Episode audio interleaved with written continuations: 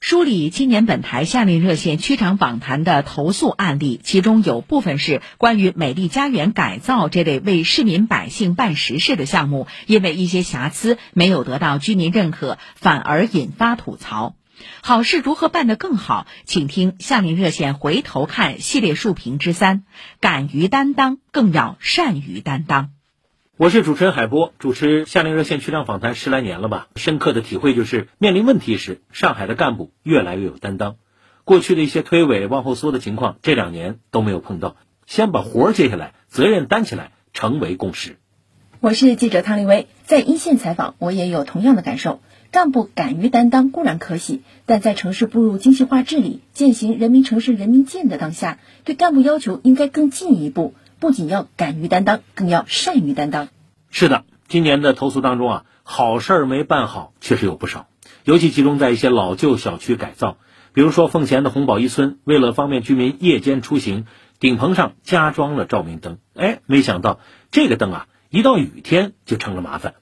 它这个电线是从室内的电表箱接出来的，一下雨，水就顺着灯的电线流下来，楼道里面就是地上地面上全都是水。说到灯光改造，静安区也有一个投诉，有居民反映，去年美丽家园工程在家门口道路旁修了花坛，里面安放了不少 LED 灯柱，本意当然是要装点环境，可结果却不是那么回事儿。从来没看那个灯柱亮过，种的花草都死掉了，里面杂草丛生，根本就没有达到咱们当时修建这个美丽这个建设的目的。我还记得徐汇呢有一个小区安装了人脸识别的门禁，这个位置啊装的有点高。身高一米七五的人好用，但是矮一点的人就够不着了。类似这样的案例啊，共性是不缺为百姓办事的那份心，但缺的是专业化的精神和精细化的态度。可能啊，讲速度和效率比较多，看全局、想细节不太够。这些问题经过区长们的督办，都立竿见影，很多当天就有了结果。但这一翻来覆去，消耗的成本可不少。所以我想，还是要在前期多下功夫，哪怕繁琐一些、时间长一些，这些成本都是值得的，比事后翻烧饼去弥补要划算得多。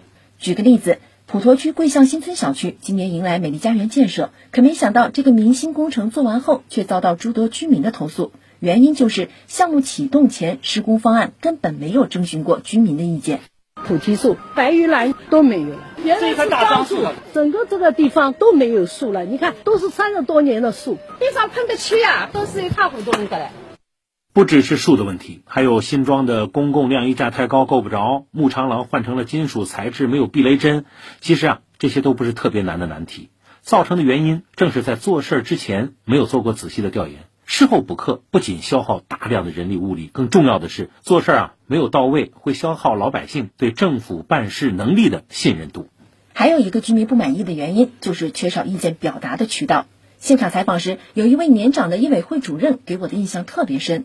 对退绿化、增车位工程操作流程，他也不是很满意，但他还是在做居民的工作，希望大家看大局。很多的居民给我反映，小孩子加班到十点多钟才回来，没地方停车了，他只能把车子开出去，满大街的转。所以我想，现在我们把车位增加了，叫做不破不立。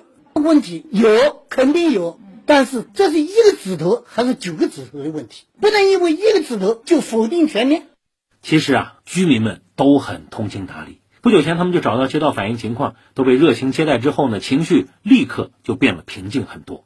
管理科的那个科长，他也很认真，听了我们两个小时反应，然后他表态了，那我们也很感激。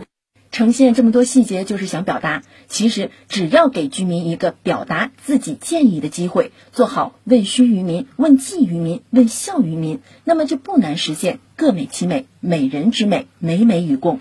今年的七月一号，上海市人民建议征集若干规定正式实施。用立法规范人民建议征集流程，明确建议落实转化的方式和机制。人民城市人民建，每一条人民建议都是城市治理的金点子，城市发展的金钥匙。我们干部要善用这些建议，敢于担当，更善于担当。